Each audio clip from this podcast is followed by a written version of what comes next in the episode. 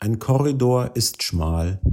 Befindet man sich erst einmal in einem solchen, gibt es im Grunde nur einen Weg vorwärts. Denn in andere Richtungen ist der Korridor nur wenig ausgedehnt. Er erlaubt bloß geringe Bewegungsfreiheit.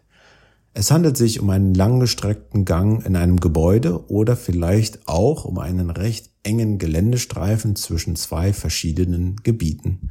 Im ersten Fall will man schnell ein angrenzendes Zimmer erreichen, im zweiten keine Zeit verlieren, um im nächsten Territorium anzukommen. Der Korridor erfüllt hier also durchaus seinen Zweck. Er gruppiert, um geschwind von A nach B zu gelangen. Ein Meinungskorridor zentralisiert Ansichten und persönliche Urteile von Menschen.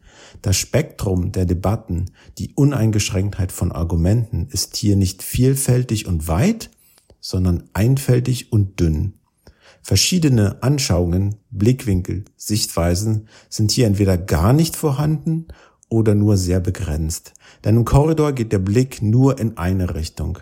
Der Meinungskorridor verhält sich ganz genau so, wie die bereits beschriebenen Korridore.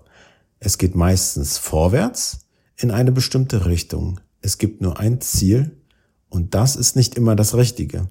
Doch wenn man möchte, dann geht es auch rückwärts.